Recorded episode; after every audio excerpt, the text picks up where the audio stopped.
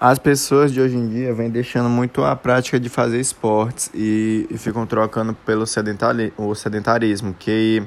que provoca vários distúrbios, como uma alimentação, obesidade, estresses, é, depressão,